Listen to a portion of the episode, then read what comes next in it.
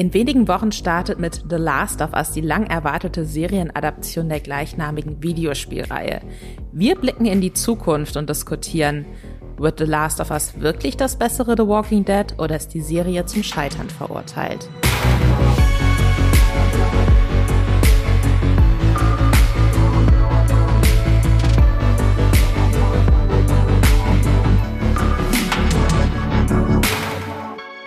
Und damit herzlich willkommen bei einer neuen Folge von Streamgestöber, dem Podcast von Moviepilot, in dem wir euch mit einer Machete durch den Streaming-Dschungel den Weg ebnen und euch darüber auf dem Laufenden halten, was ihr aktuell alles streamen könnt, was ihr vielleicht auch gar nicht auf dem Schirm habt und natürlich auch, was in Zukunft unsere neuen Serien und Streaming Filmobsession werden.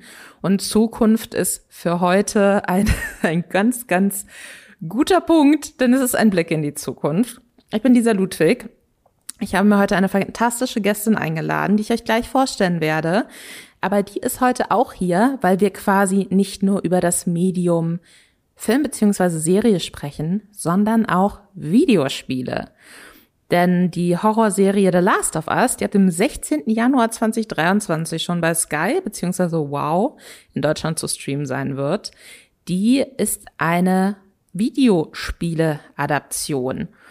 Ähm, und zwar von der gleichnamigen Videospielreihe The Last of Us. Unfassbar fantastische Spiele. Ich habe es gespielt. Meine Gästin was glaube ich eine falsche Art von Gendern ist. Aber ich habe es jetzt einmal hier so gesagt. Äh, hat das Spiel auch gespielt, erklärt uns gleich, warum das ganz, ganz toll ist. Ähm, aber unser Fokus liegt auf der HBO-Serie und in der spielen Petro Pascal und Bella Ramsey ein ungleiches Gespann in einer dystopischen Zukunft, in der eine Infektion große Teile der Bevölkerung in Zombies verwandelt hat und die müssen sich da so durchschlagen gemeinsam. Wir diskutieren heute so spoilerfrei, wie es überhaupt nur geht über die Spiele, beziehungsweise das erste Spiel und was wir schon über die Serie wissen und was wir uns vorstellen könnten, was dementsprechend äh, in der Serie passiert. Ähm, wenn ich sage, es so spoilerfrei wie möglich, bedeutet das aber auch, wenn ihr die Spiele nicht gespielt habt und wenn ihr euch noch nicht so richtig mit der Serie beschäftigt habt, das ist gar kein Problem. Ihr könnt trotzdem weiterhören. Wir verraten euch nichts, was irgendwie euch das später mal in Zukunft kaputt macht. Wir verraten keine großen Plot-Twists, keine riesengroßen Plot-Points. Wir geben euch nur so viel Info, damit ihr versteht, warum das interessant sein könnte. Und ähm, wie starten wir da genau rein? Wir werden erstmal äh, so ein bisschen Überblick darüber geben, was weiß man denn schon zur Serie und worum geht's so ganz grob bei The Last of Us. Dann sprechen wir darüber, was die Spiele so gut macht. Ähm, und natürlich schlussendlich die wichtigste Frage, kann die Serie überhaupt an die Spiele anknüpfen und was erwarten wir uns davon? Und ich habe jetzt schon ganz viel von wir gesprochen und wenn ich von wir spreche, dann meine ich nicht nur mich, Lisa Ludwig, die Chefredakteurin von Moviepilot, sondern auch Ray Grimm, Head of Digital Publishing Webedia Gaming und aktuell auch noch äh, Chefin von GamePro. Ist das richtig, Ray? Ja, das ist richtig. Hi, Lisa. Hi. Stell dich doch den Leuten mal ganz kurz vor, was sollten Menschen über dich wissen, bevor sie dich über The Last of Us sprechen hören? Äh, das ist eine sehr gute Frage. Also, äh, wie Lisa gerade schon angeteasert hat, mache ich beruflich sehr viel zum Thema Videospiele. Und äh, auch The Last of Us beschäftigt mich schon sehr lange, denn es war ein Spiel, das ich, äh, als es rauskam, auch äh, gereviewt habe. Und genau, das heißt, die Serie begleitet mich jetzt schon seit, sagen wir mal, Anfang an, fast Anfang meiner Karriere. Ähm, ich spiele sehr viel weniger Horror, zu was der Last of Us so ein bisschen gehört, ähm, aber halt sehr viele Action-Adventures, Rollenspiele etc. Ich bin zwar jetzt nicht die große, äh, sagen wir mal, Serienkoryphäe oder Filmkoryphäe. Ich habe zwar früher mal für Moviepilot gearbeitet, aber das ist schon sehr, sehr lange her und seitdem bin ich weggewandert von Serien und Filmen und mehr zu Videospielen. Ich freue mich drauf, dass du heute hier bist. Das wird fantastisch. Bevor wir tiefer ins Thema eintauchen, haben wir aber hier noch mal ein paar Worte zu dem Sponsor dieses wundervollen Podcasts. Unser Podcast Streamgestöber wird gesponsert von Magenta TV, dem TV- und Streaming-Angebot der Telekom. Hier gibt es Fernsehen und Streaming gebündelt auf einer Plattform für zu Hause und unterwegs, egal bei welchem Internetanbieter. Mit Magenta TV könnt ihr nicht nur Fernsehen und habt einen praktischen Hub für Streamingdienste wie Netflix, Amazon Prime Video, Disney Plus oder RTL Plus.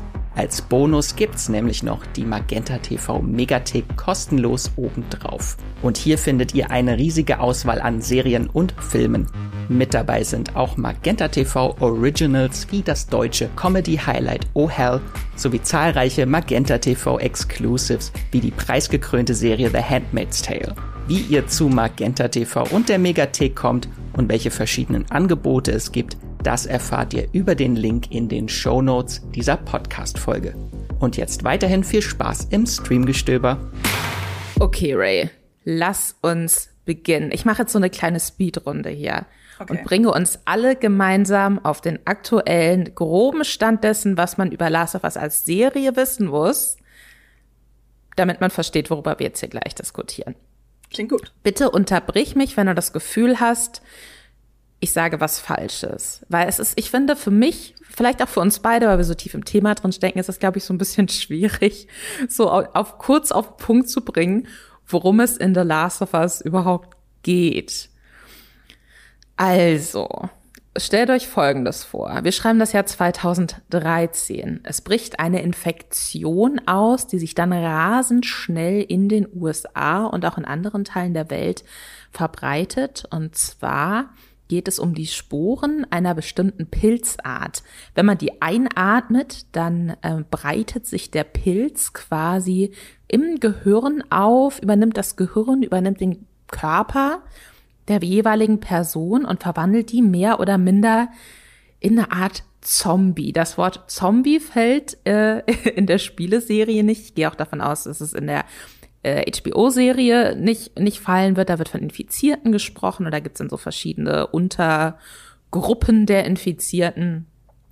Aber was auf jeden Fall passiert ist, die Zivilisation, wie wir sie kennen, bricht zusammen. Es entstehen Quarantänezonen, die befinden sich hauptsächlich in der Hand des Militärs. Ähm, und die Serie, also die, sowohl die HBO-Serie als auch der Großteil der Spieleserie, setzen quasi 20 Jahre nach diesem Ausbruch an. Wir leben also, wir sehen eine Welt, äh, die versucht, sich langsam wieder aufzubauen und mit diesen Infizierten zu leben. Und äh, Staffel 1 von The Last of Us, der Serie, scheint sich da vor allem auch am ersten Spiel zu orientieren, von allem, was wir bisher wissen und was uns die Trailer auch gezeigt haben.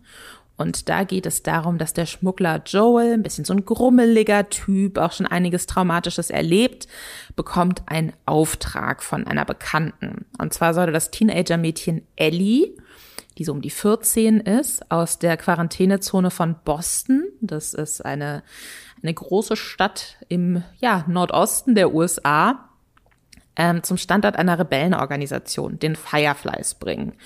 Und das befindet sich einige US-Bundesstaaten weit weg. Die beiden begeben sich also auf eine Art Roadtrip, möchte ich sagen, unter den schlimmstmöglichen Umständen und treffen währenddessen auf verschiedene Personen aus Joels Vergangenheit, aber auch viele neue Personen, andere Gruppierungen und so weiter und so fort und natürlich auch jede Menge Infizierte. Ähm, die Autoren und äh, Hauptproduzenten, die für die Serie verantwortlich sind, sind Craig Mason. Den kennt ihr vielleicht als ähm, Hauptautoren auch für die HBO-Serie Tschernobyl vor ein paar Jahren, die extrem gut bewertet wurde, die ich aber ehrlich gesagt nie gesehen habe. Hast du die gesehen, Ray? Nein, muss ich sagen, muss ich, habe ich aufgepasst. Aber ich habe mir sagen lassen, ganz, ganz toll. Und, und das ist für Fans der Spiele vor allem interessant, Neil Druckmann ist auch mit Hauptproduzent und Hauptautor der Serie. Und Neil Druckmann der war auch für die Last of Us Spieler hauptverantwortlich und unter anderem auch für Uncharted. Da gab es ja letztes Jahr diesen Film. Ich fand ihn okay, andere Menschen fanden ihn furchtbar. Um den geht's heute nicht. Aber Neil Druckmann ähm, kennt also die Charaktere, kennt die Geschichte wahrscheinlich wie kein anderer und ist eben auch einer der Showrunner jetzt. Soundtrack zur Serie kommt von Gustavo Santa.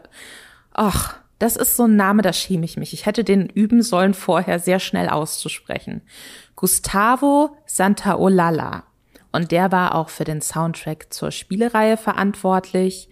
Richtig neu wird's jetzt beim äh, Cast. Pedro Pascal spielt Joel. Den äh, Pedro Pascal kennt ihr aus Mandalorian, wahrscheinlich aus Game of Thrones. Bella Ramsey spielt Ellie. Die hatte ihren großen Durchbruch bei Game of Thrones als äh, motzige Adlige aus dem Norden. Äh, Gab es jede Menge Memes, ganz, ganz tolle junge Schauspielerin. Nick Offerman, der, ähm, den ihr aus Devs vielleicht kennt, aber der jahrelang bei Parks and Recreation auch eine der besten Rollen gespielt hat, der spielt Joels Kumpel Bill. Storm Reed, die ähm, hat man zuletzt vor allem in Euphoria gesehen, spielt Ellies Freundin Riley. Und außerdem noch einer der größeren Namen, der mit dabei ist, ist Melanie Linsky. Die war zuletzt in Yellow Jackets zu sehen, auch eine ganz tolle Serie, die ihr bei Sky beziehungsweise Wow gucken könnt.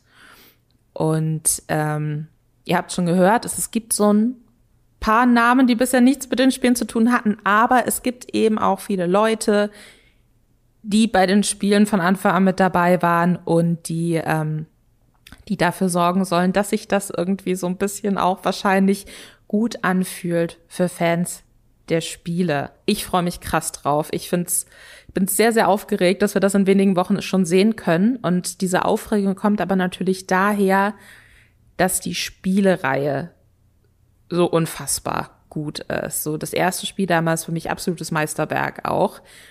Erklär uns doch mal so ein bisschen, was muss man denn über die Spiele wissen? Wann kamen die raus? Wer war da beteiligt? Warum sind die so gehypt worden?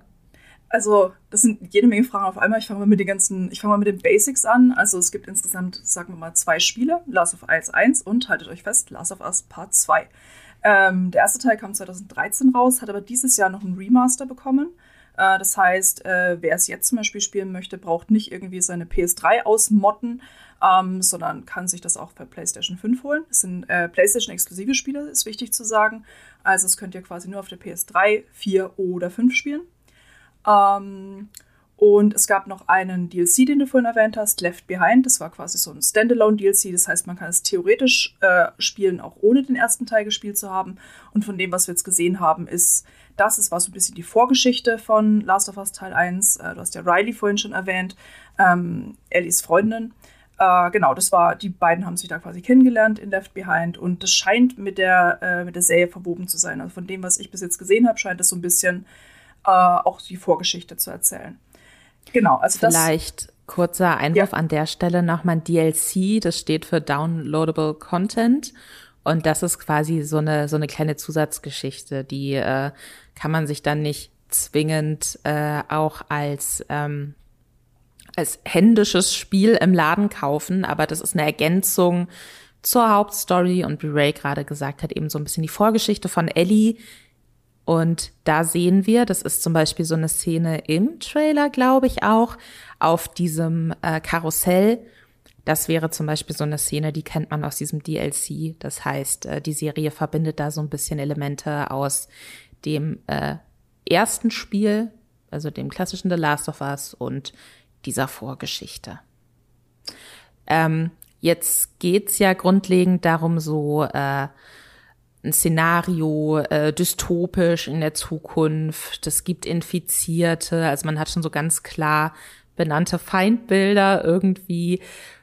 Das ist ja jetzt so grundlegend gar nicht so eine ungewöhnliche Geschichte eigentlich. Warum, wie wurde denn das Spiel damals aufgenommen? Was, warum, warum reden wir jetzt heute davon, dass es ein Meisterwerk ist und dass die Serie so krass oder ich rede primär davon, dass die Serie wahrscheinlich auch so krass wird. Wie waren da was die Reaktion auf das Spiel? Also nicht nur du bezeichnest es als Meisterwerk, das ist wirklich eines der, ich glaube, auch am besten bewerteten Videospiele aller Zeiten. Das hat, glaube ich, auf also Metacritic, so eine Webseite, die halt mehr oder weniger alle, äh, alle möglichen Reviews sammelt und dann sagt, das ist der Durchschnittswert ähm, hat sie 95, hat das Spiel 95 von 100 Punkten bekommen, also wirklich sehr, sehr gut. Und Also unabhängig vom, sagen wir mal, vom heutigen Standpunkt muss ich so ein bisschen zurückgehen und sagen, zu welcher Zeit das rausgekommen ist. Ähm, und zwar 2013 gab es ganz viele Diskussionen einfach darum, dass Videospiele langsam erwachsen werden müssen. Also ähm, ich hasse immer diesen Ausdruck, dass Videospiele mhm. sind in der Mitte der Gesellschaft angekommen. Das finde ich ganz grauenvoll. Ähm, aber man muss halt einfach sagen, vor vor, vor, sagen wir mal, zehn Jahren war es doch noch so, dass diese Diskussion halt sehr, sehr stark geführt wurde. Was ist ein Videospiel? Was kann ein Videospiel sein? Was kann ein Videospiel nicht sein? Vor allem wurde halt auch sehr viel auf die äh, Geschichte von Videospielen herabgeblickt. Also unabhängig davon, dass es auch damals schon großartige Stories gab, die gab es auch schon Anfang der 90er. Aber für viele Leute war der Hauptfokus, oder wenn sie über Videospiele nachgedacht haben, nicht, dass sie gesagt haben, ich wollte eine schöne Geschichte erleben. Ähm, die meisten haben, wenn man, keine Ahnung, wenn man meine Mutter zum Beispiel gefragt hätte über Videospiele, hätte sie vielleicht an Pac-Man gedacht oder Mario oder irgendwas. Also ähm, muss man halt wirklich so sagen, dass so dieser, oder vielleicht halt irgendwelche Actionspiele, Killerspieldiskussionen, bla bla bla. Ähm, das heißt, es gab halt sehr, sehr viele Diskussionen drumherum, was ist ein Videospiel und was ist es nicht. Und damals hing halt Spielen entsprechend noch wirklich der Ruf an, dass sie keine ernsten Geschichten mit großen Gefühlen erzählen könnten. Also ich glaube, das darf man, muss man unbedingt im Hinterkopf behalten, gerade wenn man über Last of Us redet, gerade wenn man darüber redet, was für einen Impact dieses Spiel damals hatte. Ich meine, es haben teilweise haben Leute sowas wie Citizen Kane der Videospiele ähm, so durch die Gegend geworfen, solche, solche Aussagen, wo man natürlich jetzt auch, äh, kannst gerade du als, als Filmexpertin, glaube ich, intensiv drüber streiten, ob das so stimmt. Ähm, aber genau halt vieles um diese Diskussion, warum das Spiel damals so, so gut angekommen ist, war einfach, weil man ein eine sehr ernsthafte Geschichte ähm, in einer, sag wir mal, in einem Szenario erzählt hat, das bis dahin halt so ein Wegwerfszenario war für viele. Also so Zombie-Apokalypse ähm, mhm. war halt so ein, war halt trashig, war halt irgendwie B-Movie. Ähm, ja, The Walking Dead hat äh, auch ein paar Jahre vorher, sowohl als Serie, als auch als Comic, als auch als Spiel von Telltale, schon so einen Ansatz gemacht, um zu zeigen, nein, es geht hier quasi um die Menschen und nicht nur um irgendwelche, keine Ahnung, Viecher, die, die äh, einem das Leben schwer machen und beenden wollen, also irgendwelche Zombies, sondern tatsächlich einfach, es geht um Menschen in Extremsituationen, um Emotionen in Extremsituationen, um dieses Found-Family-Prinzip. Ähm, und es war in Videospielen, sagt man mal, noch so ein, so ein Tick seltener, was halt einfach erklärt, warum das halt bei vielen so gut, ja, so gut funktioniert hat. Es ist halt wenn man drauf guckt und sich damit halt gar nicht beschäftigt hat und es vielleicht nicht gespielt hat und die Serie dann nicht guckt, denkt man, ja, es halt eine ganz normale Zombie-Geschichte.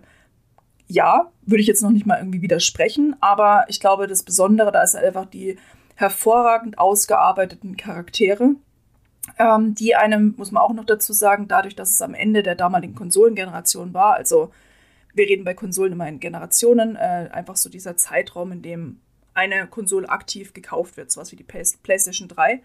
Ähm, und Last of Us kam so am Ende der PlayStation 3-Ära raus, so am Anfang, dann der, kurz bevor die PS4 rauskam.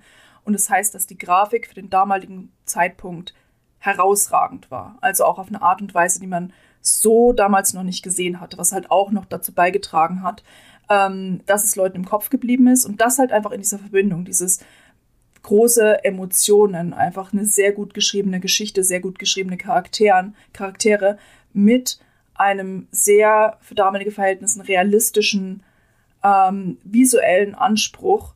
Das hat, glaube ich, bei vielen einfach unglaublich gut funktioniert. Da muss man natürlich auch noch mal dazu sagen, dass es bei vielen oder mittlerweile schon fast Standard ist bei so AAA, also diesen ganz, ganz großen Videospielproduktionen, dass man da auch mit richtigen Schauspielern arbeitet, ja. die dann quasi, die tragen dann so, wenn, wenn ihr, wenn ihr da mal auf YouTube irgendwie guckt, wie werden so, wie, wie funktioniert das Motion Capturing, die Leute tragen da ein bisschen so witzig aussehende Anzüge und spielen das dann quasi nach äh, und dann werden die danach ähm, digital in diese Spiele die, die Figuren verwandelt, die, die wir dann in den Spielen sehen. Und das war aber auch schon was bei, ähm, bei The Last of Us, auch schon beim ersten Teil, dass die Schauspieler da, die Schauspielerinnen und Schauspieler da einfach eine unfassbare Leistung abgeliefert haben, dass man da auch wirklich nochmal, ne, und das ist dann natürlich auch so dieses, müssen erwachsen werden. Videospiele sollten genauso ernst genommen werden wie Filme und Serien, dass das natürlich auch nochmal geholfen hat, dass man da in so, Zwischensequenzen und so wirklich das Gefühl hatte, ja, das sind jetzt gerade keine echten Menschen, die ich da irgendwie auf dem Bildschirm sehe. aber es fühlt sich einfach vom, vom Spiel her an wie eine emotionale Szene in einer Serie oder in einem Film. Und ähm, ich glaube, was man ja auch generell einfach für diese Naughty Dog, über diese Naughty Dog Spiele sagen kann, da gehört auch Uncharted dazu. Die haben schon immer sehr, sehr viel Wert auch darauf gelegt, dass sie irgendwie gute Dialoge haben, dass sich das nach Menschen anfühlt, die miteinander interagieren. Und ähm, das hat für mich ganz persönlich äh, Last of Us auch zu so einer krass besonderen Spielereihe gemacht, weil das was ist, wo ich auch Wert drauf lege bei hm. Spielen. Ich will eine geile Story. Ich will entweder, dass es sehr viel Spaß macht oder dass ich ein heulendes Wrack bin vor der Playstation. Oder beides. oder beides. Und ich finde, dass äh, das hat Last of Us wirklich ähm, wirklich geschafft. Was war denn für dich so ein Moment, wenn du jetzt so an deine Spielerfahrung auch zurückdenkst, wo du denkst, okay, das hat's für mich zu einer besonderen Erfahrung irgendwie gemacht. Gab es da so einen Moment? Also ich muss dazu sagen, es gab mehrere dabei und ähm, gerade, also ich habe ja schon gesagt, dass ich das damals getestet habe, das Spiel und quasi so halt, das heißt, ich konnte mir das halt anschauen, bevor es rauskam und äh, habe dann halt ein Review dazu geschrieben. Und ich habe da neulich nochmal reingeguckt und da ist mir dann erst wieder bewusst geworden, wie sehr mich das teilweise getroffen hat. Und wenn ich jetzt sage, ich spoilere jetzt nicht wirklich was, ich spoilere den den Anfang, wirklich so die ersten zehn Minuten vom Spiel so ein bisschen. Ähm, also nicht, ich sage euch nichts Konkretes, aber ich, äh, ich sage einfach nur, dass es da einen emotionalen Impact auf mich hatte. Und zwar war das halt so, dass wirklich die ersten, die ersten zehn Minuten und ich war schon ein heulendes Wrack auf meiner Couch. Ne, ja. es, äh, und das hatte ich vorher bei keinem einzigen Videospiel. Also wirklich, ich habe es angemacht und dachte, okay, ich kriege halt jetzt irgendwie so eine, ähm, ich hatte es ja auch vorher schon mal äh, auf einem Event gespielt, ich kriege jetzt halt einfach so eine, ne, ein bisschen gruselige, ähm, ein bisschen gruseliges Action-Adventure. Ne? Und ich dachte, okay, ich mochte die Uncharted-Spiele unglaublich gerne, ähm, genau aus den Gründen, die du auch gesagt hattest. Und äh, dann habe ich ja das, hab ich das Spiel angemacht und wirklich, es war ganz am Anfang schon so eine krass emotionale Szene, dass ich einfach pausieren musste, um erstmal ein bisschen zu weinen. Und es ist jetzt für mich nichts Neues oder ähm, ich möchte sagen, Ungewöhnliches äh, bei Spielen zu weinen, weil wenn wenn eine Story super ist oder ich Charaktere mir ins Herz gewachsen sind, ähm, dann kann das natürlich passieren, dass man da, wenn denen was zustößt oder was einen einfach ja eine emotionale Reaktion darauf hat. Aber man muss sich einfach nur vorstellen, dieses Spiel und gerade dieser Anfang war so gut geschrieben, dass, ähm, dass mir etwas, was einem Charakter, den ich zu diesem Zeitpunkt nicht kannte, weil, wie gesagt, gerade erst das Spiel gestartet, ähm, etwas zugestoßen ist, und ich, ich musste einfach weinen. Und das, wie gesagt, ich wiederhole mich ein bisschen, aber das hatte ich halt vorher so ähm, noch in keinem Spiel. Und das war so was, wo ich gedacht habe, okay, wenn das jetzt der Anfang ist, wenn das jetzt die ersten zehn Minuten von diesem Spiel, Spiel sind, oh Gott, auf was habe ich mich da eingelassen?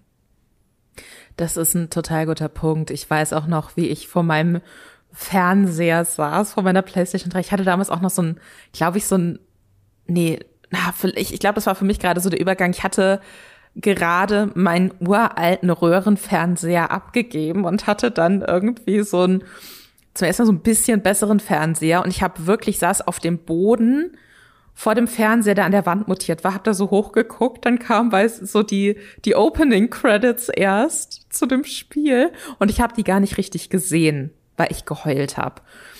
Und ich glaube, was halt diese Spielereihe auch da einfach so besonders macht, ist, dass die so, der ist egal, ob es dir jetzt alles Spaß macht, ne? Es, es geht nicht so um Unterhaltung. Ja. Das ist auch eine Art von Spiel für mich immer gewesen. Da muss man sich gerade bereit zu fühlen. Wenn ich jetzt einfach nur eine Stunde hab nach der Arbeit mir denke, ach, jetzt irgendwas zocken, so, dafür war The Last of Us irgendwie immer ein bisschen zu schwermütig, ein bisschen zu intensiv. Und es ist aber auch, und das macht so dieses, diesen Moment so von diesem Roadtrip irgendwie, ne? Dass man dann Joel und Ellie so folgt und dann sind die in verschiedenen Bundesstaaten, in verschiedenen Städten, ähm, stoßen auf verschiedene andere Gruppierungen. So, du hast bei jeder Figur eigentlich größtenteils das Gefühl, du verstehst, wo deren Verletzung herkommt.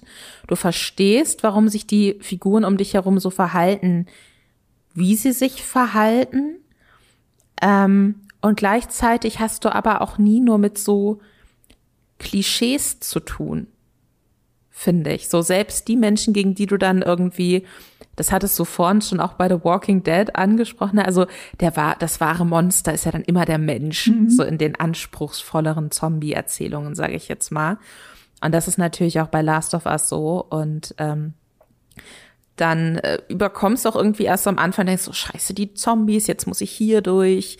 Dann lernst du, ah, hier muss ich mich so und so lang schleichen, dann geht das irgendwie. Plötzlich stellen sich die Menschen, an denen du davor noch so vorbeigeschlichen bist und die haben sich über irgendwas unterhalten, über ihre Familie oder so. Plötzlich stehen die dir im Weg und du kommst nicht anders an denen vorbei als mit Gewalt und so diese Auseinandersetzung zwischen alles sind eigentlich nur Menschen und die sind in einer, leben in einer schrecklichen Situation und jeder findet für sich andere Wege, damit umzugehen. Ich finde, das hat sich für mich auch durch diese komplette Spielerfahrung gezogen und das funktioniert, glaube ich, theoretisch auch für eine Serie sehr, sehr gut. Was aber für mich so, dass der, der eine Punkt ist, der äh, das Spiel für mich dann auch nochmal so sehr plötzlich und überraschend gedreht hat, war, dass man eben nicht nur als Joel spielt, sondern in manchen Punkten auch als Ellie spielt. Und ich sage jetzt nicht warum, aber da gibt's halt immer mal so diesen, diesen Wechsel. Und wenn du dann als Person, einen Controller in der Hand hältst und auf dem Bildschirm guckst, dich plötzlich trotzdem hilflos fühlst, weil du jetzt eben 14-jähriges Mädchen bist und nicht mehr ein erwachsener, starker, alles schon mitgemacht mäßiger Typ, dann, dann spricht es auch dafür, wie diese Charaktere geschrieben sind und wie tief man da irgendwie drin steckt. Voll. Und da gibt's auch so eine Szene, da habe ich wirklich, ähm, da bin ich sehr gespannt, ob und, und wie die das ähm, in der Serie umsetzen werden, weil es gibt so einen Charakter, da wurde jetzt auch noch kein Casting für benannt. Vielleicht heben sie sich das ganz von Schluss auf, aber da muss man sich so ein bisschen im Spiel vor der Person verstecken, weil die ist übermächtig so. Und da weiß ich noch, da dachte ich wirklich, oh, jetzt kann ich das Spiel nicht weiterspielen. Ich muss jetzt irgendwie aufgestanden, fünf Zigaretten geraucht, mit einer Freundin telefoniert. Ich dachte auch, vielleicht ist es besser, wenn ich den Ton ausstelle oder so. Also sehr, sehr intensive Momente. Voll. Und, äh, und das ist einfach was, ich, ach, ich finde, das bringt uns ganz gut zum nächsten Punkt, schon nämlich der Frage, kann man da, kann man aus so einem Spiel, was auf so vielen verschiedenen Ebenen was mit einem macht, überhaupt eine Serie machen, die dann Leute wie uns, die das Spiel so lieben, ähnlich abholt. Und ich bin da noch so ein bisschen hin und her gerissen. Und ich überlege gerade, wie können wir das irgendwie. Vielleicht macht es Sinn, wenn man erstmal so ein bisschen so drauf guckt, was sind denn generelle Probleme immer, wenn man aus einem Videospiel einen Film oder eine Serie machen möchte. Weil ganz viel, was ja auch mit so Impact zu tun hat oder wie ein ähm, Story-Entscheidungen in Spielen beeinflussen, hat ja auch was damit zu tun, dass man das Gefühl hat, man trifft diese Entscheidungen selbst, auch wenn man keine Auswahlmöglichkeit hat, weil man sie halt irgendwie durchführen muss. Durch einen Knopfdruck oder durch die eine anderweitige Interaktion irgendwie. Wie so, so einfach direkt aus dem Bauch raus. Hast du gehört hast, dass sie da jetzt eine Serie draus machen? 2014 war, glaube ich, schon mal angekündigt, dass mhm. sie einen Film produzieren wollen, auch Neil Druckmann als Autor. Sam Raimi, der zuletzt als Regisseur ähm, Doctor Strange 2 gemacht hat, als Produzent. Das ist offensichtlich nicht passiert, aber dann war ja so 2020 die Aussage, oh, okay, HBO macht jetzt eine Serie draus. Was hast du gedacht, als du das gehört hast? Weißt du das noch? Also ich, ähm, ich war der festen Überzeugung, dass ich mal einen Artikel dazu geschrieben hätte, warum man The Last of Us auf gar keinen Fall verfilmen sollte. Aber ich finde den einfach nicht mehr. Also ich weiß nicht, ob ich mir diesen Artikel eingebildet habe oder ob ich den einfach, äh, ob es einfach ich ihn nicht gefunden habe. Ähm, also ich muss sagen, dass, damals hätte ich das tatsächlich gedacht, aus verschiedenen Gründen. Und zwar, was du ja auch gerade gemeint hast, ist ja, also in Last of Us, man trifft zwar keine Entscheidungen an äh, selbst und beeinflusst damit äh, quasi auch nicht so den sagen wir mal, den Weg, den die Geschichte einschlägt, so wie in manchen Rollenspielen wie Mass Effect oder Dragon Age. Ähm, aber dadurch, dass es halt ein Videospiel ist, ist es halt interaktiv. Das heißt, ein Teil dessen, was The Last of Us so intensiv macht, sind halt Szenen wie die, die du vorhin beschrieben hast. Übrigens eine der schlimmsten Szenen in diesem Spiel, weshalb ich es auch neulich, ich hatte neulich überlegt, ob ich es nochmal spielen soll, habe es dann nicht gemacht, mhm. basierend auf dieser Szene.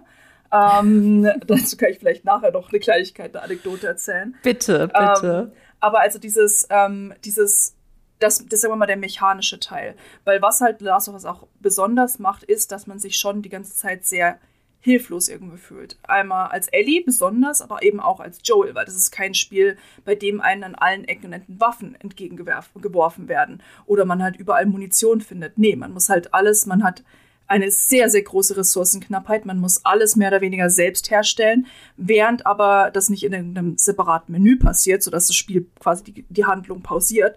Nee, man ist in einer Situation und wird halt dann, ne, und meinetwegen schleichen sich dann halt irgendwelche zombieartigen Wesen um einen herum und man muss währenddessen einfach anfangen zu basteln und hoffen, dass man überlebt. Das heißt, es hat solche, das ist dieser mechanische Punkt, den das Ganze sehr, sehr intensiv gemacht hat, unabhängig von der, von der Geschichte und den Charakteren. Und das ist natürlich was, was man halt als Spielerin einfach im Kopf hat, wenn man die, ähm, die Vorlage kennt und was sich halt so erstmal nicht ähm, übertragen lässt auf eine Serie. Dieser zusätzliche Druck, der da ist. Das heißt, alles, was halt in der, ähm, in der Serie natürlich gemacht werden kann, ist Druck und Horror durch, durch ne, visuelle Aspekte darstellen oder halt ne, audiovisuelle Aspekte, die man im Videospiel halt auch hat. Aber es fällt quasi so dieses Selbstmachen ähm, fällt halt weg oder halt auch zu bestimmen, wie lange eine Szene dauert etc. Und das macht es halt, es macht es für mich erstmal schwer greifbar zu überlegen, ob halt sowas halt als Film oder als Serie funktionieren kann. Und was ich halt auch noch ähm, damals war es ja so, dass halt oft Adaptionen einfach nur in Filmform gemacht werden. Das ist ja jetzt mm. zum Glück nicht mehr der Fall. Das heißt, viele Sachen, viele Geschichten wurden sehr, sehr eingedampft erzählt oder halt waren halt, ne, waren dann sehr teilweise auch platt, nur halt auf Action gelegt.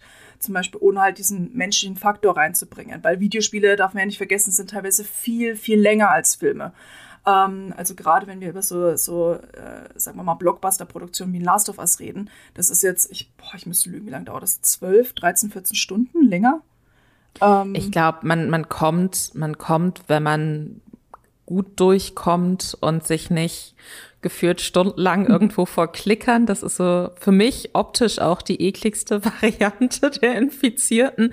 Da hat man auch schon im Trailer was gesehen, das haben sie sehr, sehr gut umgesetzt, oh ja, optisch fies. und soundmäßig wenn man da nicht so ein Schisser ist wie ich, dann kommt man da, glaube ich, zum Teil auch so ganz gut in zehn Stunden durch. Aber äh, ja, ich glaube so 15 Stunden, so standardmäßig. Genau, und das heißt ja, dass man das für einen Film hätte man das ja schon wirklich richtig, richtig runterdampfen müssen. Das heißt, da wäre gar kein, gar kein wirklicher Platz für diese menschlichen, emotionalen Momente, die halt Last of Us so besonders machen, da gewesen. Ähm, plus, äh, das hatte ich ja vorhin auch schon erwähnt, es hat einfach eine sehr, sehr gute Grafik für den damaligen Standard. Und war halt die Frage, okay, warum denn überhaupt was verfilmen, was halt jetzt schon so filmnah ist. Heute würde ich natürlich sagen, es ist Blödsinn, weil ne, auch jede Adaption bringt die Chance, neue Fans zu generieren, neue Leute zu den Videospielen zu bringen, vielleicht zum Gaming allgemein zu bringen, was etwas ist, wo ich sehr leidenschaftlich dahinter bin, weil natürlich möchte ich, dass irgendwie möglichst viele Leute spielen, damit wir, dass wir möglichst viele unterschiedliche Spielerlebnisse bekommen. Aber damals hatte ich so wirklich so diese, okay, das ist doch schon so filmisch. Warum denn jetzt noch einen Film draus machen, der dann nur dasselbe in kürzer und wahrscheinlich schlechter bietet? Auch weil die Videospieladaptionen, die damals so draußen waren, naja, war, waren halt alle nicht so gut. Ich meine, hat sich jetzt auch heutzutage nicht so viel dran geändert, muss man sagen. Zumindest in, äh, also aus meiner Perspektive. Aber wir haben jetzt halt schon ein paar Sachen bekommen, die halt auf jeden Fall vielversprechender sind als alles, was halt irgendwie bis 2013 so äh, adaptionstechnisch aus Hollywood kam. Was natürlich jetzt auch nochmal ein äh, einfach so Fun Fact für zwischendrin reingeworfen ist, äh, die Serie hat tatsächlich auch ein Riesenbudget. Also mhm. HBO scheint sich da richtig viel von zu versprechen. Äh, es wurde berichtet, dass die pro Folge über 10 Millionen reinstecken. Also äh, soll eine der teuersten Serien werden, die jemals gemacht wurde. Das heißt, es ist auf jeden Fall davon auszugehen, dass es nicht so ein was man ja sonst manchmal vielleicht gefühlsmäßig bei so Videospieladaptionen hat, dass es so ein Cash Grab ist, dass Leute sich denken, ha, da haben wir doch schon eine eingebaute Zielgruppe. Wir machen jetzt einfach so das, was, wenn man alle, ähm, wenn man alle Cutscenes einfach aneinander schneiden würde. Das drehen wir einfach nach und dann wird's ein Film oder dann machen wir es ein bisschen länger und dann wird's eine Serie und dann ist gut und dann nehmen wir unser Geld und gehen, sondern das, das, das, das klingt auf jeden Fall schon so, als würden sie sich da sehr, sehr viel Prestige auch draus versprechen. Ähm, ich unterstreiche komplett, was du gesagt hast. Ich bin halt auch echt so, also wir haben jetzt ganz viel darüber gesprochen, wie sehr man heult, wie sehr wir geheult haben, wie emotional einen das auch mitnimmt, was man mit diesen Figuren durchleidet. Es ist halt auch immer mal aber wieder sehr witzig. Und ähm, ich bin mir noch nicht so ganz sicher, so, weißt du, so diese Art von Erleichterung oder Aufatmen, die man beim Spielen hat, wenn man dann plötzlich so gerade aus so einem furchtbaren Bosskampf mit so einem riesen Infizierten rauskommt und dann sitzen Joel und Ellie im Auto und Ellie macht irgendwie einen dummen Witz und dann kappeln die sich da so ein bisschen und dann bist du halt so als Spielerin, als Spieler einfach nur erleichtert und denkst, ach Gott sei Dank geht's, geht's mir jetzt gerade so Herzrhythmusmäßig wieder ein bisschen besser, aber die Figur, mit denen ich mitfiebere, geht's auch gerade so ein bisschen besser wieder so dieses Hin und Her auch zwischen den Gefühlen oder auch so dieses, ich, ich bin mir noch nicht ganz sicher, ob diese Intensität der Gefühle für mich auch nochmal abrufbar ist, wenn ich das, ähm, wenn ich das einfach so auf einem Fernseher sehe, sehe. Und wenn ich da einfach so zugucke. Und ich kann mir vorstellen, dass das auch äh, für die Verantwortlichen von der Serie voll das große Thema war, wie man quasi ähm, aus so einem Spiel, was ja so viel schon so perfekt gemacht hat und auch so die Frage, wie cineastisch kann man ein Videospiel inszenieren, auch ja eigentlich gerade jetzt auch im, im zweiten Teil dann fast bis zum Maximalen ausgereizt hat in meinen Augen. Wie nehmen wir diese Geschichte und machen da eine Serie draus, ohne dass es sich nach weniger anfühlt als das, was es schon gibt? Und ähm, Neil Druckmann hat äh, IGN so ein Interview gegeben, wo er schon so ein bisschen drüber gesprochen hat, was sie sich da so überlegt haben. Und sie wollen wohl äh, den Fokus noch mal mehr tatsächlich auf Charaktere legen und ähm, haben sich wohl auch so einiges Storymäßiges noch überlegt, zusätzlich zu der Hauptstory, die man aus den Spielen kennt. Ähm, was sie, was sie da noch mit reinpacken. Es gibt auch einige Charaktere, wie zum Beispiel der Charakter von äh, Melanie Linsky.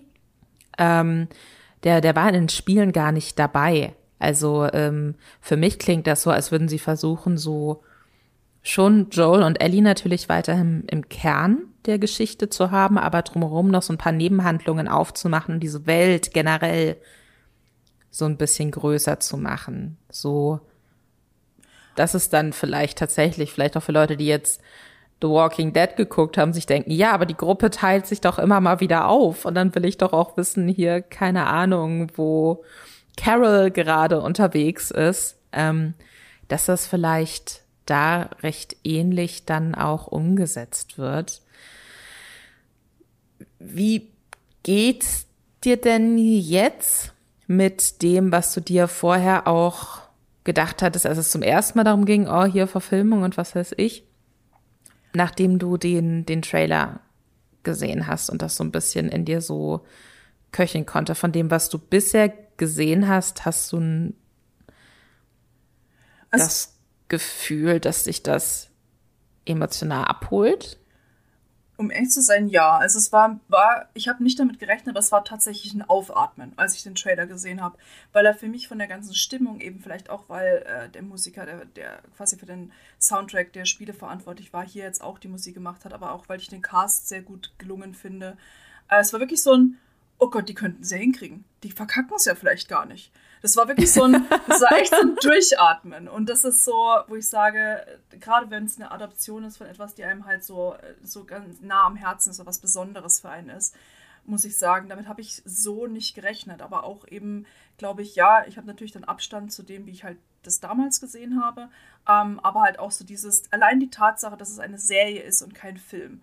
Dass man jetzt einfach genau das, was du vorhin gesagt hast, das hätte ich mir nämlich erhofft, dass wenn man eine Umsetzung, also quasi eine Adaption einfach macht, dass man nicht einfach nur eins zu eins das, was eh schon da ist, äh, umsetzt, sondern natürlich da so ein bisschen ich möchte nicht sagen, einen eigenen Spin, ohne das Basismaterial zusätzlich zu verändern, aber reinbringt. Aber eben auch, dass man den menschlichen Moment noch mehr Raum lässt. Weil das finde ich immer ganz wichtig, gerade in dystopischen Serien oder, ähm, oder auch, ja, irgendwo auch in allen Arten von Geschichten, die nicht gerade eine Utopie zeigen, einfach diese menschlichen Momente zu zeigen. Und ich glaube, es hat halt auch Gründe, warum, wenn, wenn man mit irgendwem spricht, der damals äh, The Last of Us gespielt hat, egal ob den, den ersten oder den zweiten Teil, ähm, dass bestimmte Szenen der Leichtherzigkeit einfach im Kopf geblieben sind, wie dass man im ersten Teil mal Giraffen streicheln kann. Und das, oh, das ist so, ja. das ist so eine, die, diese Szene ist einfach allen im Kopf geblieben. Das ist immer noch dieses, ähm, es gab sogar, bevor der zweite Teil rauskam, gab es Diskussionen und ganze Threads, in denen es nur darum ging, ob die Giraffen wohl noch am Leben sind. Und da haben Leute einfach ausgerechnet, wie alt Giraffen werden und ob Ellie die wieder ob die denen wieder begegnen können. Und geht es denn den Giraffen gut? Na, und das ist halt sowas, was einfach im Kopf geblieben ist, weil es halt so ein, so ein Moment der Leichtherzigkeit, der wirklich eine Lebensfreude war, die man halt so selten gesehen hat und die man halt auch in einem Spiel ähm, an manchen Punkten halt gar nicht so zeigen kann. Und gerade auch, wenn man sagt, es kommen neue Charaktere vor, die Welt wird mehr ausgebaut. Wir sehen einfach noch mehr, was, ähm, was so im Alltag von Joel und Ellie passiert. Gerade wenn es zum Beispiel halt auch Rückblenden gibt. Ähm, das finde ich halt super, super spannend. Und das ist halt was, wo ich, ähm, wo ich halt wirklich Hoffnungen habe, weil Joel und Ellie sind zwei Charaktere, die mir wirklich sehr ans Herz gewachsen sind durch die Spiele und zu wissen, ich kriege mehr davon und kriege mehr von ihrem Leben, noch dazu halt von Menschen äh, wie einfach einen Neil Druckmann, der sich diese Geschichte ausgedacht hat, der einfach da sehr viel Herzblut reingesteckt hat und ähm, die Videospiele erschaffen hat. Ich glaube, das ist halt, das ist eine gute Grundvoraussetzung. Und ja, er war auch damals schon involviert, aber wie gesagt, in dem Rahmen von einem Film hat man halt weniger Möglichkeiten als im Rahmen von einer Serie. Und das hat für mich alles gut gepasst, als ich den, den Trailer zum ersten Mal gesehen habe. Das war wirklich so dieses, sie scheinen die Essenz verstanden zu haben. Auch so, ich meine, natürlich war der Trailer auch so geschnitten, dass man als, als Fan der Spieler des, des ersten Teils bestimmte Szenen wiedererkannt hat, ne? dass da bestimmte Parallelen oder so ein Fanservice da war, vielleicht auch zu den Videospiel-Trailern. Ähm, das wird ja immer mit Absicht gemacht, aber ich finde, das kann halt gut wirken, wie in dem Fall von The Last of Us, oder komplett falsch, wie in dem Fall von Uncharted zum Beispiel. Da hatte ich überhaupt keine Lust, den Film zu sehen, nachdem äh, da so wild bestimmte Szenen einfach nur als Fanservice reingepackt wurden, die aber keinen Sinn ergeben haben zum Zeitpunkt, in dem der Film gespielt hat, also als Nathan Drake viel jünger war. Und man hat dann einfach äh, Szenen gesehen, die halt in den, in den Spielen in seinen 30ern erlebt hat. Und ich weiß nicht, im direkten Vergleich äh, muss ich halt sagen, schneidet dann Last of Us einfach besser ab. Das wirkt eher wirklich, als wäre es näher an den Spielen, als es jetzt zum Beispiel in Uncharted war. Man muss bei Uncharted natürlich auch sagen, dass Uncharted ja so ein bisschen, eine ganz, ganz tolle Spielereihe, ich lieb's total, aber ja so ein bisschen Indiana Jones ja. und Tomb Raider Rip-Off war. Das heißt, die haben sich schon quasi, die haben quasi eine, eine ganz, ganz klassische Filmerzählung im Fall von Indiana Jones genommen und das in Videospiel gepackt. Und wenn du dann jetzt aus dieser Videospiel Adaption eines Filmfranchises mehr oder minder dann wieder zurück eine Filmadaption machst, dann weiß ich nicht, es würde man sich selbst so, so Ketten an die Beine binden, anstatt einfach zu sagen, ja, wir machen jetzt halt Indiana Jones nur ein bisschen anders. Also das, das war für mich, glaube ich, auch so ein bisschen schwieriger jetzt nochmal als bei Last of Us, weil Last of Us mhm. zwar auch ähm, Film- und Buchinspiration tatsächlich hatte und jetzt gar nicht The Walking Dead unbedingt, sondern ich weiß nicht, ob dir das dir was sagt, aber es gab dieses äh, sehr sehr gute Buch von Cormac McCarthy, was dann auch mit Viggo Mortensen unter anderem verfilmt wurde, mhm, The. Road, wo was auch in so einer ganz ganz hoffnungslosen düsteren Welt spielt und wo ein Vater und sein Sohn quasi versuchen zu überleben. Und das war immer so eine der, wurde von Neil Druckmann immer als eine der Inspirationen für The Last of Us ähm, hergenommen. Und ähm, ansonsten hat The Last of Us, finde ich, aber sehr wenige Momente im Gegensatz nochmal zu Uncharted, wo man sich denkt, ah, okay, ja gut, das kennt man, ne? Das ist jetzt so, so ein klassischer Filmmoment eigentlich, sondern irgendwie fühlt sich das sehr, sehr eigenständig an, was Uncharted nicht schlechter macht, aber was es, glaube ich, nochmal einfacher macht zu sagen, okay, und wir können die Geschichte aber nehmen, aber daraus dann nochmal was sehr, sehr Eigenständiges machen, was sich jetzt eben nicht anfühlt wie die Adaption einer Adaption. Das ist ein sehr, sehr guter Punkt, ja. Also ich meine, das ist ja auch das, was ich an Uncharted so liebe. Ich bin halt großer Indiana Jones-Fan. Äh, ich liebe Tomb Raider und ne, das ist halt so, Uncharted bringt das natürlich alles rein. Ähm, aber ich finde immer, man merkt halt einfach den Unterschied, ob du ähm, in einem Trailer einfach nur etwas hast, ähm, wo du sagst, okay, irgendwie ist, das ist gerade einfach wirklich nur purer Fanservice, weil man möchte die Leute unbedingt ins Kino zerren.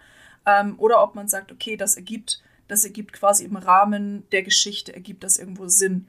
Ähm, und ich finde bei im Trailer von The Last of Us waren diese Hinweise halt sehr, sehr subtil, wie das, äh, wenn man Joel oder Pedro Pascal sieht, wie er den Finger an die Lippen le äh, legt, um Ellie zu sagen, dass sie halt ne, leise sein soll, weil die Gefahr auf der anderen Seite der Glasscheibe ist. Und solche Sachen. Das sind so, so Kleinigkeiten, wo die du gar nicht auch hinterfragst, gerade nicht, wenn du ähm, wenn du keinen Kontext von den, den Spieletrailern oder sowas hast. Und ich finde, da war Uncharted so ein bisschen mehr auf die Nase, was das Ganze anging. Ähm, aber ja, wie gesagt, allein was den, was den ganzen Vibe angeht, vielleicht bin ich auch einfach unfair, was den Uncharted-Film anging. ähm, Im Sinne von, ne, es ist halt einfach, ich finde es ja gut, das muss man auch noch dazu sagen, ich finde es gut, wenn einfach mal auch Freiheiten genommen werden und halt man sagt, okay, nee, wir erzählen halt jetzt nicht irgendwie die Geschichte der, der Spiele nochmal nach oder suchen uns da kein Spiel aus, sondern wir erzählen eine eigene Geschichte. Sowas finde ich halt immer super. Ich habe dann halt immer so ein Problem, wenn man dann halt halbherzig Sachen aus den Spielen nimmt, wenn man einfach sagt, ah ja, ne, wir müssen da noch irgendwie eine Referenz reinmachen, um die Fans glücklich zu machen. Voll. Weil, sind wir mal ehrlich, ne, in den meisten Fällen finden die Fans das ziemlich kacke ähm, und hätten da lieber drauf verzichtet. Und ja, wie gesagt, bei, bei The Last of Us, allein basiert auf den Trailer, muss ich dazu sagen, wirkt es halt aktuell nicht so. Aber das kann natürlich dann, dass ich im, im Januar, dann kann es natürlich gut sein, dass ich eines Besseren belehrt werde. Ich hoffe es nicht, aber man weiß ja nie. Was, was ich auch ganz bei mir selbst interessant fand, war, dass lange, lange, bevor man den Trailer dann endlich gesehen hat, gab es halt immer mal irgendwie auf Twitter und Reddit und so so geleakte Aufnahmen irgendwie so vom Set oder dann hatte einer der Beteiligten mal ein Foto auch vom Set geschickt, wo man dann direkt gucken konnte, ah, okay, da ist die Person dabei, da ist die Person dabei, ah, okay, das ist auf jeden Fall eine Szene aus äh, vom Anfang des Spiels. Oh Gott, oh Gott, okay, dann ist die Szene im, dann ist die Szene in der Serie auch. Oder dann gab es irgendwann später nochmal, da hatten sie, das wurde, glaube ich, größtenteils auch in Kanada gedreht. Und dann hatten sie so dann hatte irgendjemand, der dann in diesem Ort wohnt, wo dann Teile eben gedreht wurden, so ein Foto gemacht, wie sie da am Set stehen. Und das sah so aus wie so ein äh, verschneiter Ort, der aber eigentlich im zweiten Spiel vorkommt, wo ich dann auch schon angefangen habe, so Moment, gibt es dann vielleicht so, wie, wie sehr springen die in der Zeit oder wie sehr ändern sich dann doch Sachen? Und dann habe ich richtig so angefangen, das so für mich die ganze Zeit zu verknüpfen mit Szenen, die ich aus den Spielen kenne, einfach weil überhaupt gar keine Infos da waren und man noch nicht so viel wusste. Jetzt, wo es den Trailer gibt, bin ich auch ein bisschen mehr so, ah nee, ich kann mir das eigenständig vorstellen. Ich kann mir das vorstellen, oder dass ich mir die ganze Zeit denke, aber in Spielen haben sie es so gemacht. Weil es für mich von dem wenigen, was man bisher gesehen hat, schon so aussieht, als würde sich das schon gut anfühlen. Und ich bin jetzt auch endlich an einem Punkt, wo ich den äh, Hauptdarstellenden aus dem Spiel nicht mehr so hinterher weine. Also ich habe es ja vorhin schon kurz angesprochen, äh, da gab es ja richtige Schauspieler, die quasi äh, Ellie und Joel gespielt haben. Ellie wurde von Ashley Johnson gespielt und Joel wurde von Troy Baker gespielt. Ähm, wobei die bisschen anders aussehen als ihre Figuren dann schlussendlich im Spiel. Und die äh, spielen ihre Figuren jetzt natürlich nicht mehr. Und da dachte ich mir so, aber kann das dann überhaupt irgendjemand so perfekt machen, wie die das im Spiel gemacht haben. Das ist dann, glaube ich, auch wieder so ein Ding, was natürlich immer ein Problem ist bei Videospieladaptionen, dass du halt so lange dich an die Optik und an die Stimme von so einem Charakter, den du spielst oder den du begleitest im Spiel, gewöhnst, dass du dann auch erstmal wieder so ein bisschen Zeit brauchst, um zu sagen, okay, aber jemand, derselbe Charakter kann auch anders adaptiert werden von mit einem echten Menschengesicht und mit einer anderen Stimme. Und ich glaube, ich bin jetzt so langsam an dem Punkt, wo ich das für mich akzeptieren kann. Und wo ich gespannt bin, ich weiß nicht, ob du das wusstest, aber Ashley Johnson und Troy Baker haben wohl auch so Cameo-Auftritte in der Serie, aber man weiß noch nicht, in welchen Rollen. Oh, das wusste ich tatsächlich. Das finde ich aber super, weil die beiden, also jetzt, äh, wir haben ja gesagt, 2013 kam das erste Spiel raus und seitdem haben die beiden halt, waren immer sehr, sehr nah an dem Projekt dran. Die haben es auch, glaube ich, ich glaube, Ashley Johnson hat es vor einiger Zeit auch durchgespielt und hat es gleichzeitig auf Twitch gestreamt. Und ne, die haben immer sehr viel da, davon geteilt. Und man hat sie einfach, gerade wenn man sich irgendwie ein bisschen mit den Spielen beschäftigt hat, hat man die beiden einfach auch unabhängig von ihrer Stimme oder halt den Bildern, die man halt mal vom, vom ich sag mal, Set gesehen hat, einfach sehr mit diesen Rollen verbunden. Ähm, Gerade eben, weil man sie halt 2020, als der zweite Teil äh, rauskam, halt auch nochmal ne, damit erlebt hat. Und das ist so, ich verstehe es voll, was du sagst. Also da irgendwie loslassen zu können, gerade was die Stimmen angeht, ähm, ist, schon, ist schon nicht einfach. Also bei, bei Ashley Johnson so ein, so ein bisschen Fun Fact, ähm, sie mussten im ersten Teil Ellie nochmal anpassen im Nachhinein und mussten sie quasi ähnlicher zu Ashley Johnson machen, weil auf den ersten Artworks, die rauskamen, ähm, sah die ursprüngliche Ellie aus wie damals auch äh, Elliot Page. Ähm, und Elliot Page hat, war damals in ein anderes, ähm, anderes Videospiel involviert und äh, war nicht so richtig begeistert, dass ein Charakter in einer anderen Reihe aussieht ähm, wie er. Und deshalb muss das alles geändert werden. Das heißt, ne, Ashley, äh, Ashley wurde dann doch mal als Vorbild genommen für Ellie. Und ich glaube im zweiten Teil noch so ein bisschen mehr. Das heißt, das mhm. habe ich halt auch immer noch so im Kopf. Und, aber ich finde den Cast tatsächlich recht gut gelungen. Ich muss auch dazu sagen, dass, und jetzt äh, kommt es raus, dass ich eben wirklich nicht so viele Serien gucke. Ähm, ich sage immer liebevoll, ich habe mehr Leute aus Game of Thrones im echten Leben getroffen und fast umgerannt, als ich tatsächlich jemals Episoden von Game of Thrones gesehen habe. Das heißt, ich verbinde halt auch mit diesen Schauspielern nicht wirklich etwas. Ähm, und das heißt, für mich sind es halt alles so, ich sehe halt jetzt nicht irgendwie, oh, das ist die Schauspielerin aus Game of Thrones oder oh, das ist der Schauspieler aus Mandalorian, sondern es sind halt für mich zwei, zwei Leute, die ich ja, deren Bilder ich schon mal gesehen habe, aber mit denen ich halt einfach, die sind nicht irgendwie vorbelastet, in Anführungszeichen für mich. Ähm, und ich finde, die sind relativ nah an, ähm, an dem dran, wie ich mir halt, ja, wie man, wie man Ellie und Joel so gesehen hat. Und ich glaube auch, ich bin bei bei was Last of Us angeht ein bisschen entspannter, einfach weil man hat halt vorgefertigte Charaktere. Aber es sollte wirklich die Mass Effect Serie irgendwann rauskommen und äh, allein die Entscheidung, ob man einen männlichen oder einen weiblichen Shepard nimmt, könnt ihr mich nochmal fragen, dann wird's, äh, werde ich wahrscheinlich ganz andere Töne. Dann äh, brennt schon. die Welt. Mindestens, ja. Gott. Ja, also ich glaube, wenn, wenn wir jetzt versuchen, mal so ein Fazit zu ziehen, ich glaube, ich freue mich drauf. Ich bin sehr, sehr gespannt auch drauf, wie sie die Welt erweitern, weil in den Spielen findet man ja auch immer so Notizzettel oder verlorene Briefe oder so und kriegt immer so Ausblicke auf andere Schicksale in der Welt oder auch so andere Bereiche von Leuten, die jetzt halt kein Schmuggler sind wie Joel, sondern vielleicht in einem Krankenhaus arbeiten oder was weiß ich. Und das dann auch sowas auch wirklich erzählt zu bekommen und zu sehen, da habe ich total Lust drauf. Und deswegen, ich bin sehr gespannt. 16. Januar geht's los. Äh, 15. Januar äh, startet das Ganze bei HBO in den USA und dann quasi in der Nacht von Sonntag auf Montag in Deutschland gibt's das Ganze dann auch bei Wow und Sky. Ray, du hast jetzt mehrfach schon gesagt, du bist nicht der große, die große Serienguckerin. Guckst du in Last of Us rein? Freust du dich drauf? Ja, ich werde tatsächlich reingucken. Also ich mache ja, ich mache ja meine Ausnahmen. Ähm, so wie dieses Jahr als, äh, als Sandman äh, rausgekommen ist auf Netflix. Ich bin ein ganz großer mhm. Fan der Comics und äh, ich hatte richtig Angst vor dieser Comic-Reihe, ähm, dass, die, dass die adaptiert wird. Und nachdem das geglückt ist, äh, bin ich sehr viel hoffnungsvoller, was andere Serien angeht. Und ja, also ich habe ich hab tatsächlich Lust, einfach mal reinzuschauen. Ähm, und äh, ja, zu sehen einfach, was sie draus gemacht haben und wie sie diese Welt noch weiter ausgebaut haben. Weil das ist halt was, was ich, wie gesagt, auch als Fan der, Film, äh, der, der Spiele immer wollte. Einfach mehr von dieser Welt sehen. Diese, die Geschichten, die man in Zetteln und irgendwie Notizen, wie du schon gesagt hast, irgendwie gefunden hat, die zu sehen. Da habe ich wirklich Lust drauf. Also ich werde auf jeden Fall reinschauen.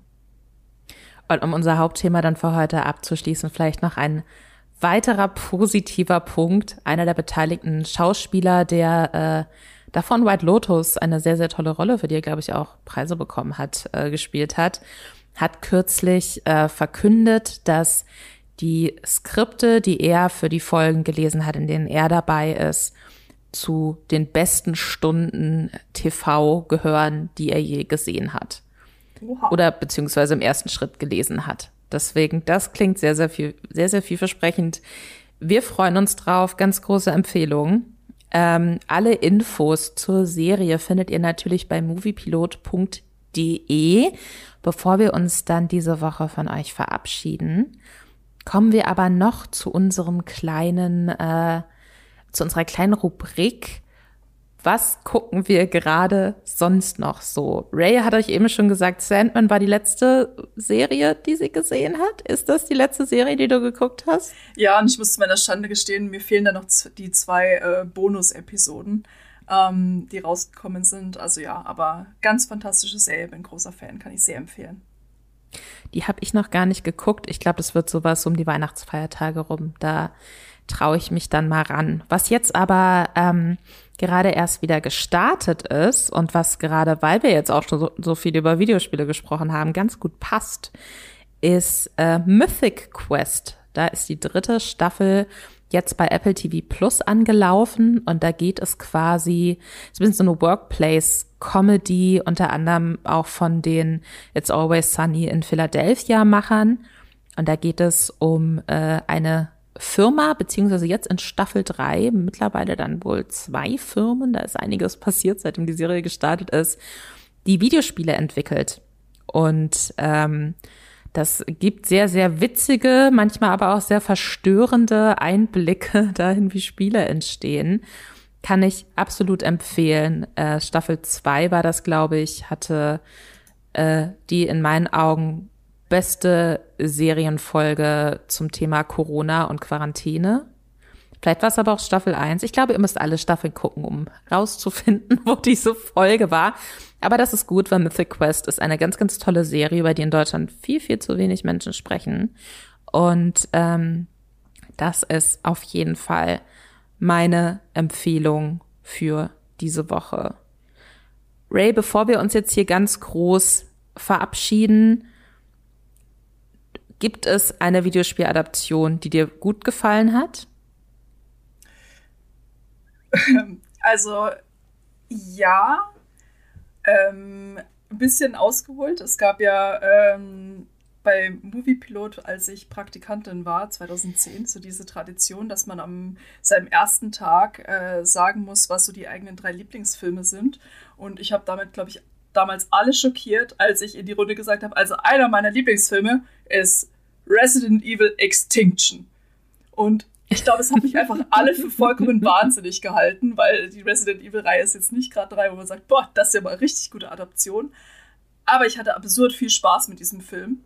Ähm, und das ist auch bis heute ein bisschen geblieben. Ich verwende zwar das Wort Guilty Pleasure nicht so gerne, aber das ist einer. Also, ähm, ja, fragt mich nicht nach einer ernsthaften Empfehlung. aber das ist, äh, das fand ich ganz witzig.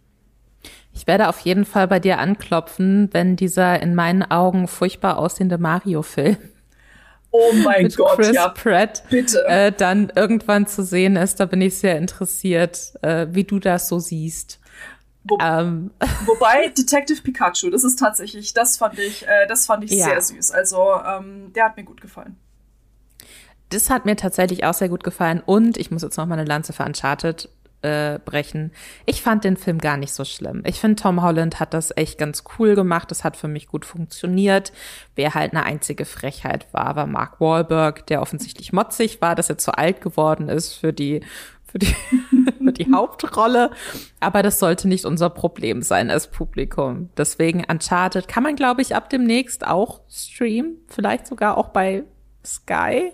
Ich bin mir gerade gar nicht sicher. Aber den kann man auch mal, wenn der irgendwo im Heimkino ist, äh, unbedingt mal gucken. Ich fand den nicht schlecht, auch als Fan der ähm, Spielereihe.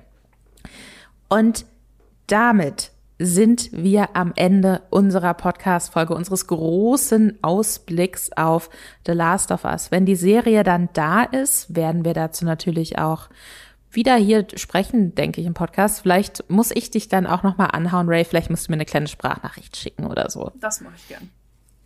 Ähm, denn apropos Sprachnachrichten, liebe Hörerinnen und Hörer, liebe Fans von Streamgestöber, ihr könnt uns selbst auch Sprachnachrichten schicken. Wenn ihr Feedback habt, wenn ihr irgendeine Serie entdeckt habt, ähm, die ihr unbedingt mit der Welt teilen wollt, wenn ihr einen Streaming-Film, den wir hier noch nicht besprochen haben, einmal kurz vorstellen wollt, schickt uns gerne eure Sprachnachrichten oder auch einfach eure, euer Feedback als Text per Mail an podcast.moviepilot.de ähm, oder schreibt uns auf Twitter at streamgestöber mit OE oder at moviepilot oder auch auf Instagram unter moviepilot. Also ihr findet uns. Wenn ihr es wollt, findet ihr uns.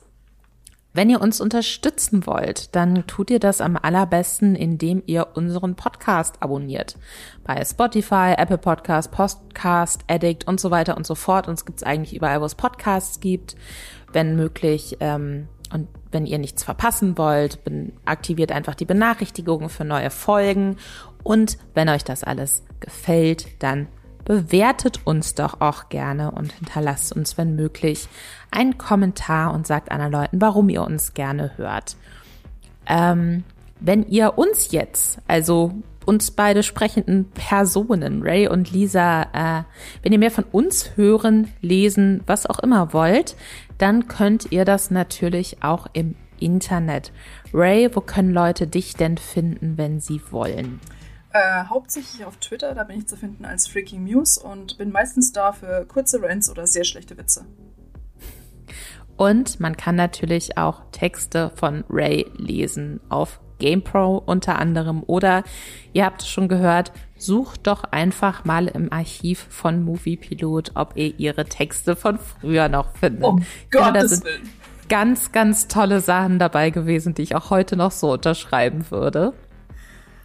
Mich könnt ihr äh, bei Moviepilot unter dem Namen Lisa Ludwig auch finden. Ähm, da schreibe ich auch regelmäßig Texte. Auf Twitter findet ihr mich als Anti-Alles-Lisa, auch wenn es sehr viele Dinge gibt, die ich sehr, sehr gerne mag, wie zum Beispiel The Last of Us, wie ihr jetzt gemerkt haben dürftet. Und auf Instagram findet ihr mich unter alles zusammengeschrieben, not strong, only aggressive wenn ihr euch denkt, ha, diese Folge, die war jetzt so knapp eine Stunde, aber meine Wohnung ist noch nicht fertig geputzt, ich muss unbedingt noch was anderes hören, dann könnt ihr das natürlich, denn äh, unser Streamgestöber äh, Podcast-Archiv ist sehr, sehr groß und sehr, sehr gut aufgestellt. Ähm, da könnt ihr zum Beispiel mal in unsere ganzen House of the Dragon Spoiler Talks reinhören, wo wir die äh, ja, Höhepunkte und Tiefpunkte des Game of Thrones Spin-offs besprechen. Und wenn ihr einfach mal Lust habt auf einfach nur Serientipps von Sachen, die ihr vielleicht auch noch so gar nicht auf dem Schirm habt, dann empfehle ich euch unsere ja, Jubiläumsfolge zum dreijährigen Bestehen von Streamgestöber und die heißt 10 Seriengeheimtipps für mehr Abwechslung vom Netflix Einheitsbrei damit sind wir durch. Hast du eine, ein Abschiedswort für die Menschen, die uns bis hierhin äh, treu zugehört haben, Ray? Also höchstens, äh, dass wenn ihr eine Playstation zu Hause habt, dann habt ihr jetzt eigentlich noch genug Zeit, äh, um bis Januar nochmal in die Spiele reinzugucken, was ich euch sehr empfehlen würde. Ihr braucht sie zwar nicht, um äh, dann hoffentlich Spaß in der Serie zu haben, aber es sind wirklich sehr, sehr gute Spiele und ich kann sie euch wärmstens ans Herz legen. Das unterschreibe ich so. Und damit euch noch einen schönen Tag und streamt was Schönes.